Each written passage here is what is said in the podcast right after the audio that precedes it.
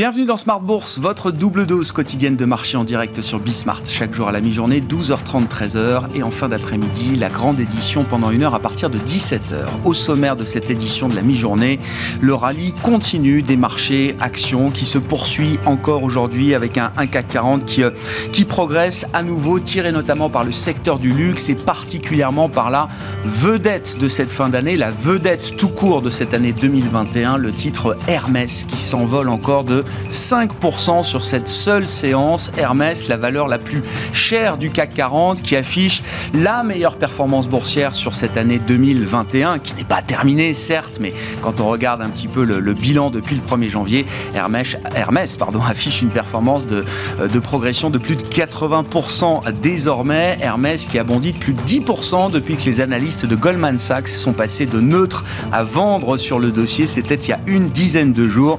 Le luxe, donc, en grande forme qui permet au CAC 40 de battre de nouveaux records à mi-séance. Sur le front des matières premières, on notera une détente bienvenue sur le front du pétrole, notamment. Hein, bienvenue parce que les tensions euh, autour du sujet de l'inflation euh, sont euh, à leur paroxysme peut-être aujourd'hui. Les marchés pétroliers qui se détendent depuis quelques jours maintenant et qui réagissent à l'idée que de grands pays consommateurs emmenés par les États-Unis pourraient peut-être puiser dans leurs réserves stratégiques.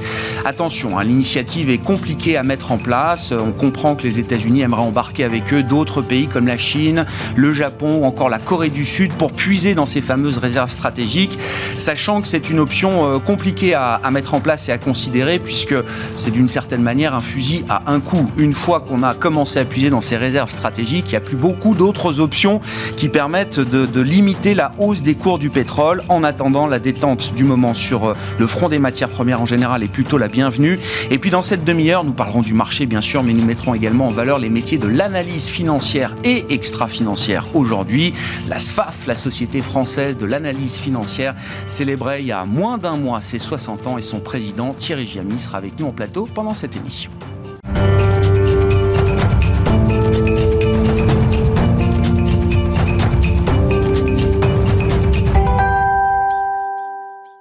Marché que rien ne peut arrêter. Les séances de hausse s'enchaînent. Les infos clés du jour à mi-séance en Europe, c'est avec Alix Nguyen. Le CAC s'autorise un flirt avec de nouveaux plus hauts dans un marché où le luxe reste le principal moteur. La prudence est cependant de mise face à des tensions inflationnistes qui s'ancrent, une tendance qui dissonne quant au message des grandes banques centrales. En Asie, les places reculées ce matin ébranlées par les valeurs technologiques dans l'attente des résultats du géant chinois de la vente en ligne Alibaba. À Hong Kong, Evergrande a cédé près de 6%. Le promoteur immobilier envisage de céder l'intégralité de sa participation dans Hengten Networks Holding, euh, démarche qui s'inscrit dans sa quête de liquidité et d'honorer de ce fait euh, ses échéances obligataires. Et si la bourse de Tokyo a clôturé en repli, elle a en revanche nettement réduit ses pertes du fait d'une information du quotidien Nikkei selon lequel le Japon prépare un plan de soutien sans précédent à son économie. Ce plan de relance budgétaire devrait atteindre près de 431 milliards d'euros. Aux États-Unis, indépendamment des interrogations sur la réaction des banques centrales à la flambée des prix, les marchés attendent dans les prochains jours la nomination par Joe Biden du prochain président de la Fed, nomination qui se joue entre Jérôme Powell et la gouverneure Lael Brennard. Sur le fond des matières premières, le baril de Brent évolue sur un plus bas de six semaines alors que Pékin s'apprête à ouvrir ses réserves stratégiques de pétrole. À Paris, Total Energy recule.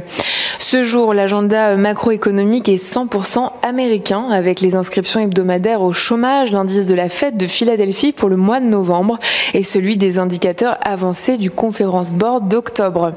Un focus sur les valeurs. Dès l'ouverture, Hermès, LVMH et L'Oréal inscrivaient de nouveaux plus hauts historiques. Kering avance légèrement.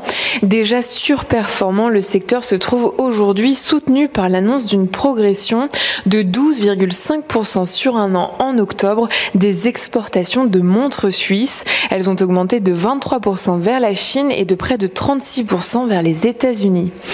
Et puis Valourec n'y arrive pas. Après une anus horribilis liée à la crise sanitaire, le parapétrolier français annonce la mise en vente de ses activités allemandes et l'arrêt de la fabrication en Europe de tubes pour l'industrie. Son titre chute. Tendance, mon ami, c'est chaque jour avec Alix Nguyen à 12h30 et 17h dans Smart Bourse sur Bismart.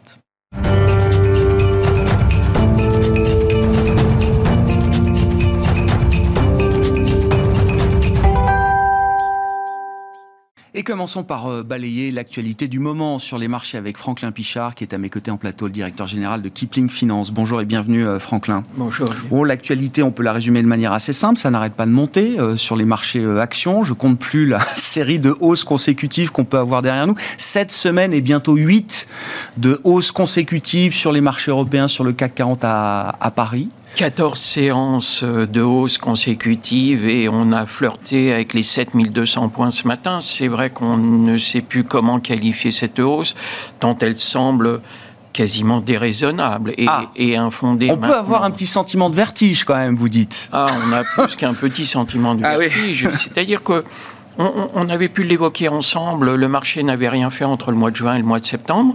Et puis, à la faveur des publications, euh, le marché s'est complètement libéré, euh, c'est euh, a oublié les craintes qu'il pouvait avoir euh, sur la hausse des matières premières, l'inflation et autres. Et on a vu véritablement une explosion du marché au cours des dernières semaines. Donc, ces fameuses 14 séances auxquelles on, on fait référence. Et à 7200 points, la saison des publications s'achève, euh, quels vont être les drivers qui pourraient nous emmener encore plus haut? N'oublions pas qu'enfin, on a demain l'échéance des contrats futurs et euh, ça pourrait être un élément euh, qui donne une autre tendance, un autre message pour le prochain mois. Comment on gère, pour le compte de vos clients chez Kipling, ces performances? C'est-à-dire une vraie question. Le CAC est quasiment à plus 30 euh, sur l'année. Si on a été correctement investi sur les marchés actions tout au long de l'année, on se retrouve avec un, stock, une accumulation de performances quand même très très importante, euh, parfois très concentrée sur quelques dossiers euh, spécifiques. Je citais Hermès aujourd'hui, qui est la vedette de cette année 2021. Le titre est 200% au-dessus de son record historique pré-Covid de janvier 2020. Le titre prend 80% depuis le, le 1er janvier et c'est le titre le plus cher de la cote en termes de valorisation. À un moment, ça pose des problèmes presque de, gestion du risque dans les portefeuilles.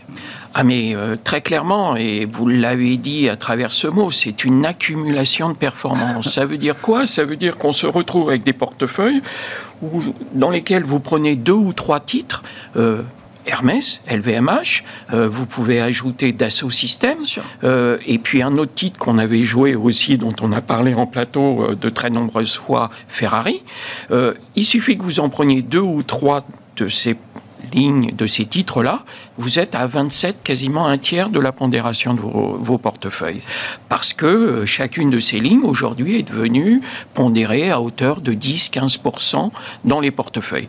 Donc, il est de bonne guerre quand on voit les niveaux de cours, et on a commencé, et là, j'aurais préféré commencer aujourd'hui, mais on a commencé il y a quelques séances, voire une semaine, à prendre des bénéfices sur Hermès. Dès qu'on a vu s'approcher les 1500 euros, on a commencé à alléger la position. Ça ne veut pas dire qu'on n'aime plus Hermès Ah, ça veut non seulement pas dire qu'on n'aime plus Hermès, mais on a gardé Hermès. En revanche, on a réduit le nombre de titres. Pour garder Hermès, il faut réduire un peu le poids d'Hermès dans les portefeuilles. Exactement, parce qu'on ne sait jamais ce qui peut se produire. On a quand même des règles prudentielles de gestion de, des, des, capitaux qui nous sont confiés par nos clients.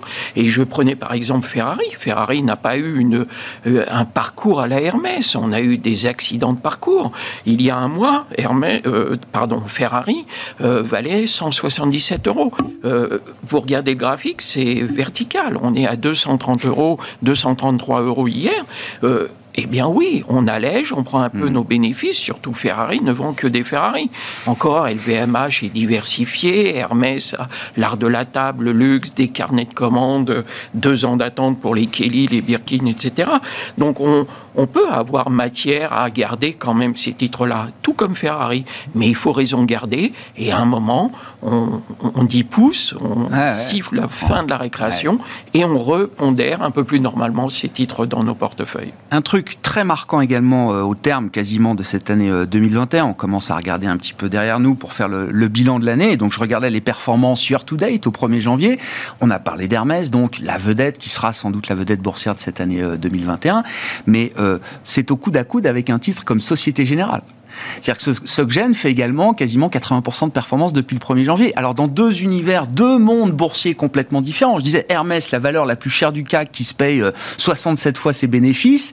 Et à l'inverse, Société Générale, peut-être avec Renault, qui doit être une des valeurs les moins chères du CAC 40.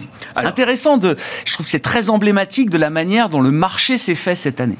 Alors le marché s'est fait effectivement sur, alors le, plus surprenant effectivement pour lequel on n'a plus de raisonnement à mon avis euh, euh, concret et réel, et puis vous avez un digne représentant de la SFAF pour nous euh, remettre un peu l'église au milieu du village, je pense, ensuite. Et ensuite, Société Générale, on vient de très très très loin, ah euh, contrairement à Hermès qui a eu une hausse comme tout le secteur du luxe euh, qu'on peut euh, dater sur plusieurs années maintenant. Société Générale, on était au bord du gouffre, le titre était en performance XXL négatif, et souvenez-vous, au mois de septembre, déjà au début de l'année 2021, fin d'année 2020, on disait qu'on allait remettre une dose de, de banquières dans les portefeuilles. Et puis, les plus euh, sécures allaient sur un titre comme BNP Paribas, qui ne démérite pas hein, la performance de BNP Paribas, je crois que c'est autour de 30%. Et puis on le disait, euh, ceux qui veulent jouer le tracker, le joker avec un effet de levier, le turbo call sur le secteur bancaire, ils peuvent jouer euh, Société Générale. Et effectivement, Société Générale est au rendez-vous. On l'avait évoqué comme le tracker. Quand on parle du luxe, le tracker du luxe, c'est Kering. Il monte beaucoup plus et puis il corrige plus rapidement parce qu'ils sont très sensibles aux collections éphémères. Donc voilà, on a des valeurs, des secteurs comme ça sur lesquels on a des effets de levier qui, euh, pour la Société Générale, est en train d'opérer un rattrapage euh, uniquement. Mais quand vous regardez la performance sur deux ans, elle n'est pas terrible. Hein. Non, non, non, non, oui, c'est le phénomène calendaire qui nous oblige à regarder les choses effectivement, euh, sur du 1er janvier au 31 décembre. Oui, mais voilà, c'est deux histoires très différentes. Donc vous dites quand même, attention, gestion du risque dans les portefeuilles, c'est le moment de regarder un petit peu le poids des valeurs euh, et des, performances qu'il y a eu euh, cette année, mais c'est pas le moment de quitter les marchés actions ou de se mettre à l'abri. Non, correction, il y a toujours eu, correction, il y aura. On a ouvert un petit gap euh, début octobre, je crois, ou mi-octobre à 6830, je crois. Enfin, c'est pas je crois. Et euh, si on a une petite correction, comme on a eu à chaque fois qu'on a eu des corrections, vous savez, ces corrections de 2-3 séances, on a un gap à combler autour de 6830, mais c'est jamais que 5% hein, par rapport au niveau actuel globalement, on reste positif. Les résultats d'entreprise sont là, la croissance est là, l'inflation, on verra si elle est temporaire ou de plus en plus durable. Je crois que le débat est en train de basculer du côté du durable plutôt que du temporaire. Mais finalement, les marchés en ont conscience. Et puis, on ne peut pas dire que c'est un sujet qui soit occulté, oui. Ah, non, inflation, euh, matières premières, pénurie, euh, goulot d'étranglement. On nous parle de ça depuis euh, le mois de septembre. Euh, et ça n'empêche pas les marchés de caracoler, de continuer de caracoler. Donc, si on doit baisser, on le sait, les hedges, les gestions alternatives, les automates et, autres algorithmes vont à un moment taper sur le marché parce qu'ils ne gagnent de l'argent qu'en tapant ou en le tirant. Donc à un moment, ils vont taper dessus. Est-ce qu'ils vont taper fortement? Est-ce qu'on va voir des... Et puis ça baisse toujours pour des éléments qu'on ignore et qu'on n'anticipe pas à l'avance. Ça nous tombe dessus un matin et puis ça corrige. Alors ça corrigera beaucoup, pas beaucoup. Est-ce que c'est demain, dans trois semaines, dans un mois? Mais 7200 points, franchement, ça me semble être un niveau où on peut prendre un peu de bénéfices. Et puis, on a suffisamment matière à prendre des bénéfices. Et comme on le disait, à revenir sur des pondérations dans les portefeuilles.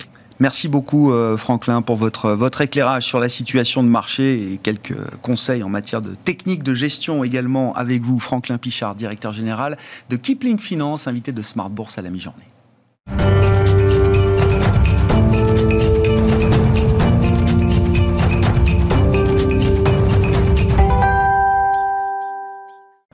À présent des métiers de l'analyse financière et extra-financière. C'est devenu incontournable également dans le spectre de l'analyse au sens large aujourd'hui avec Thierry Giamy, qui est notre grand invité de la mi-journée, le président de la SFAF. Thierry Giamy, bonjour, bienvenue. Bonjour. Merci, beaucoup d'être là. Société française des analystes financiers et extra-financiers, euh, j'imagine, aujourd'hui également. Euh, Thierry Giamy, la SFAF a célébré ses 60 ans il y a un peu moins d'un mois et c'était donc l'occasion de mettre ou de remettre à l'honneur ces métiers de l'analyse euh, à l'heure où la finance s'automatise de plus en plus, se systématise à l'heure où la euh, gestion devient de plus en plus euh, passive, même si on trouve encore des gérants actifs euh, sur la place. Pourquoi est-ce que le métier, pourquoi est-ce que le rôle d'analyste financier est encore incontournable dans le bon fonctionnement de, des marchés et à travers ça dans le financement de l'économie réelle? Parce que l'analyse financier donne aux investisseurs les idées d'investir et de désinvestir. C'est simple. C'est toujours comme ça, c'est une réalité intangible. Intangible depuis qu'on a posé les bases du métier. C'est ça. C'est qui vous donne l'idée, à partir d'une connaissance approfondie des valeurs qui sont sur le marché, de ce qu'il est intéressant de faire. On vient de l'entendre avec mon collègue. Euh, donc, euh, c'est, et c'est la raison d'être des analystes financiers. Maintenant, sur cette réalité ancienne et durable, il y a, euh, il y a des techniques nouvelles, euh, à la fois de gestion indicielle, bon, vous, avez, vous, les avez évoquées, et euh, avec les algorithmes, mm. et, mais donc qui pour l'instant élude un peu l'analyse financière, c'est lié également à la recherche de rentabilité des gérants, des investisseurs dans leurs opérations financières. Et c'est aussi lié à l'importance du marché pour offrir à beaucoup d'investisseurs des solutions d'investissement, mais euh, nous avons également euh, la recherche de rentabilité, d'opportunité, de, questionnement, comme vous l'avez maintenant, c'est-à-dire est-ce que c'est mmh. opportun d'investir, de désinvestir, quelle proportion, et comment on construit cette stratégie? On les construit à partir de l'analyse financière. C'est un rôle, c'est un métier qui, qui, qui est évolue de quelle manière euh, aujourd'hui, encore une fois, hein, dans, dans, dans, la finance telle qu'on la connaît, telle dont on constate les, les, les évolutions, la réglementation euh, également, hein, qui est toujours quelque chose d'important autour de ces métiers euh, de, de, de, la finance en général et de l'analyse financière également.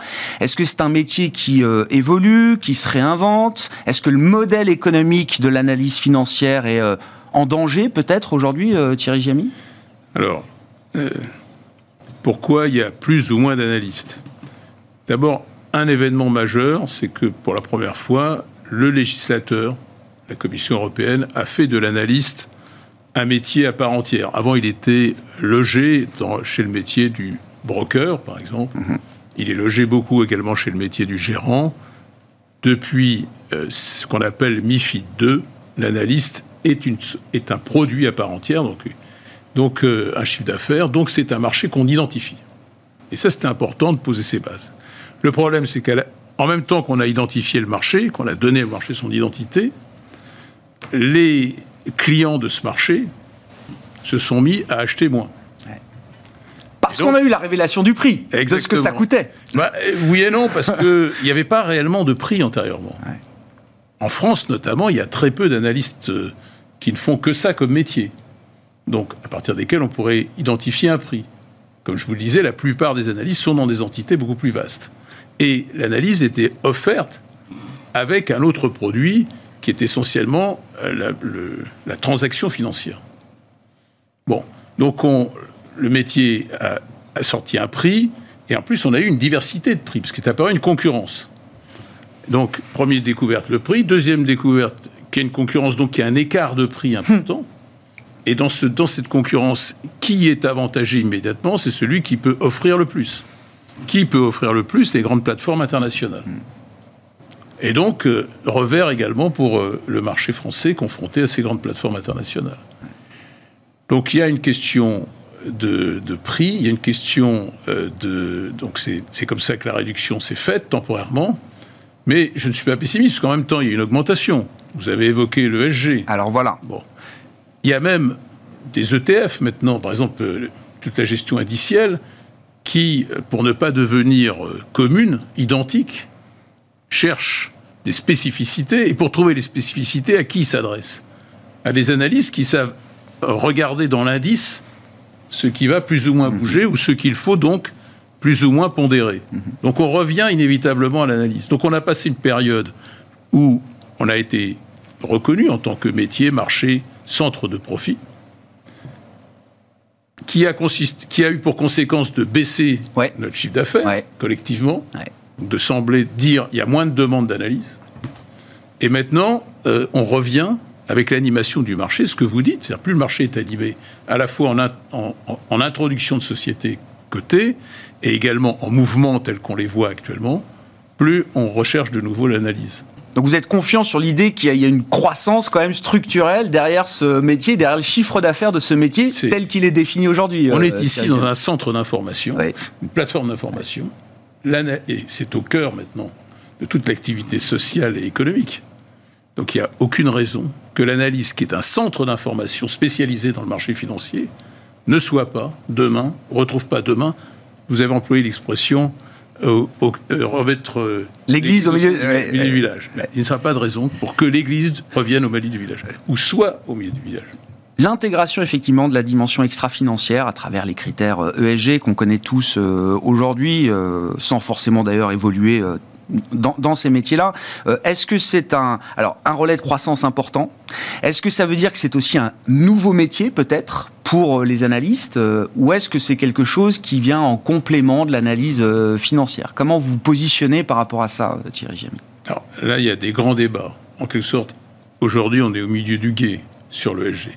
Point positif, tout le monde y va. Marchés financiers se sont concernés. Et donc, le, les investisseurs ont une demande très importante de SG. Donc, ça devient incontournable. Donc, ça, c'est un acquis pour à la fois le marché financier, pour les sociétés qui sont cotées, pour les investisseurs, pour la société tout entière, si on veut faire le lien avec la COP26, premier sujet. Deuxième sujet, où on le met? Élément nouveau, donc, à notre, aujourd'hui, c'est pas complètement décanté. Je pense que la façon dont on le loge, c'est est-ce qu'il y aura demain un analyse financier, analyse extra-financier euh, pour la même société Avec des formations peut-être différentes. Hein. Exactement. Absolument, c'est les formations, les pratiques, les informations qu'ils traiteront etc. Ou est-ce que le même analyste deviendra financiero extra-financier Bon, euh, nous ne le savons pas encore aujourd'hui. je pense qu'il y a un petit temps de décantation. Ce qu'on voit, c'est qu'il y a de plus en plus d'analystes extra-financiers, qu'il y a de plus en plus de stratégies extra-financières, qu'il y a de plus en plus de fonds qui sont labellisés ISR, donc qui réclament de l'analyse extra-financière en permanence, et que tout ça donc porte l'analyse globalement et donc, on a des pratiques différentes dans les maisons. Le point d'équilibre n'est pas encore trouvé. Il est en gestation. L'important, c'est que le mouvement vers l'extra-financier est pris. C'est un métier d'opinion, le métier euh, d'analyste euh, financier. Alors, quand on est sur la partie financière, on objective quand même beaucoup de choses à travers euh, des normes comptables, euh, pour faire simple, euh, Thierry Est-ce qu'on va trouver un, fonctionnement objectif sur la partie extra-financière? C'est un enjeu alors qui dépasse sans doute la, seule question franco-française, hein, européen. tout le monde a en tête que les normes comptables financières, IFRS, ont été imposées par nos amis et néanmoins concurrents américains au reste du monde sans pour autant d'ailleurs que les Américains s'appliquent à eux-mêmes euh, en premier lieu ces règles comptables. Un grand classique. Est-ce que ce grand classique est en voie de se répéter sur la partie extra-financière? Comment est-ce que vous travaillez sur ce sujet euh, au sein de la SFAF Alors, sur la partie extra-financière, il y a une, un premier, première chose stratégique pour la place financière française et la place financière européenne, si on veut avoir un petit peu de... D'autant qu'aujourd'hui, on est continental on est en concurrence en quelque sorte avec la place financière. On peut en faire un enjeu de souveraineté européen. Exactement. Donc, premier sujet, on a de l'avance. Parce qu'on est un continent où il y a une forte sensibilité sur la question. On est un continent où il y a eu depuis longtemps de l'investissement. Et on est un continent où les investisseurs sont très déterminés sur la question de l'ESG. Donc là, on a un, on a un avantage qu'il faut gouverner. Deuxième sujet, toute la question de l'élaboration des normes. C'est-à-dire comment on analyse les progressions finalement. L'État et la progression. Là-dessus, il y a un, travail important à faire sur lequel nous devons avancer vite au niveau européen Et c'est déjà un peu le cas. Les normes européennes sur la taxinomie sont à l'étude, etc. Donc il y a un gros package qui va sortir à partir du mois de janvier. Donc là, il faut qu'on convainc à la fois les entreprises que c'est pas réducteur, que c'est pas compliqué, que c'est une, c'est facile à mettre en œuvre mmh. et à dire, à expliquer, qu'on convainc les investisseurs que ça convient, que ça répond à leurs préoccupations, donc alors pour, donc pour le deuxième sujet, et troisième sujet, que l'ESG est une source de création de valeur dans la durabilité de nos sociétés, dans nos économies, mmh. mais aussi pour les sociétés qui se l'appliquent et, qui y trouvent non seulement une source d'amélioration de leur rentabilité, un alignement sur le besoin de la société, mais aussi euh, un développement plus fort de leurs activités. Je reviens à l'idée que le, métier euh, de l'analyse financière et extra-financière, c'est un métier euh, d'opinion et euh, un métier d'opinion qui peut subir euh, des pressions de temps à autre. Euh, Thierry Jamy, je voulais, il nous reste trois minutes, je voulais revenir quand même sur un événement qui a été un événement grave de votre propre aveu au début de l'été, au cours du mois de juillet. Vous avez dénoncé effectivement un précédent grave visant à porter atteinte contre l'intégrité de la SFAF mhm. et du métier de l'analyse financière en règle générale. tout ça est survenu à l'occasion d'une réunion qui était programmée avec un, un investisseur qui est connu. La société s'appelle Muddy Water on sait que c'est un investisseur qui développe des stratégies de vente à découvert, qui était invité à l'occasion d'une rencontre euh, SFAF, qui n'a pas pu se tenir sous la pression visiblement d'une société qui s'appelle Solution 30, euh, sur laquelle Muddy Waters a des vues très négatives. Euh, vous avez estimé que cette situation méritait une réponse rapide, ferme et sans appel. Alors, la question, c'est il y a deux choses. Principe, l'indépendance. L'indépendance des analystes, c'est un principe central, cardinal, pour reprendre l'église au milieu du village, mais cardinal dans nos activités. On ne plaisante pas avec ce sujet. La SFAF est indépendante. Deuxième sujet. La SFAF invite qui elle veut. Absolument. La SFAF invite qui elle veut. Il est normal que quand euh, certaines sociétés se sentent euh, un peu euh, maltraitées. maltraitées ou préoccupées par une réunion, il est normal qu'elles puissent le dire. Et ça, ça fait partie des échanges qu'on a. Là, euh, on avait, en l'occurrence, franchi le guet de la part de, des représentants de, enfin, des représentants légaux de, euh, de la société concernée. Ok. Deuxième sujet, on invite donc à ce titre-là qui on veut. Donc euh, la société Moody Waters développe une théorie sur la gouvernance qui consiste en quelque sorte à dire qu'à travers la gouvernance, on peut anticiper des bonnes ou mauvaises performances des sociétés. Et à ce titre-là, ils ont identifié euh, que cette société, la société concernée, Solution 30, présentait euh, une situation de gouvernance qui, à leur sens, était une opportunité. Tout ça va bien. Ça, c'est tout à fait euh, dissible, etc. Le troisième sujet qui a fait que nous avons reporté la société, la manifestation, c'est que la manifestation était prévue juste après l'Assemblée générale de Solution 30 qui faisait naturellement l'objet de discussions dans le marché, à une heure d'ouverture du marché, par quelqu'un qui se distingue sur cette société, par un, opérateur qui se distingue sur cette société. Or, ce n'est pas le, propos de la SFAF, mhm. qui est de faciliter une activité commerciale. Certes. C'est la raison pour laquelle on a ah dit à Moody Waters, on maintient notre invitation, mais à une heure qui ne fait pas problème par rapport à ce que vous faites et à ce que la SFAF fait. Et donc la réunion, euh, pour terminer là-dessus, euh, Thierry Jamy, euh, va avoir lieu a déjà eu lieu, j'ai peut-être raté quelque chose de ce point de vue-là, mais elle a été reportée. Donc... non, elle a été reportée, il y a eu l'été, et puis on a, on, a écrit à Moody Waters en l'invitant, et on attend sa réponse. Voilà, donc la balle est chez lui, euh, et, on, espère qu'il va nous répondre, parce que ça intéresse un certain nombre d'analystes de vérifier comment cette stratégie a de l'avenir ou pas. Merci beaucoup euh, Thierry Jamy d'être venu nous parler des métiers de l'analyse financière et extra-financière. Je ne sais pas si euh, l'acronyme SFAF évoluera euh, un jour de ce point de vue-là. Ça, ça deviendra compliqué, après. ça deviendra un peu lourd, on est d'accord. Thierry Jamy qui est avec nous en plateau, le président de la SFAF, invité de Smart Bourse à la mi-journée sur Bismart. On se retrouve ce soir en direct à 17h.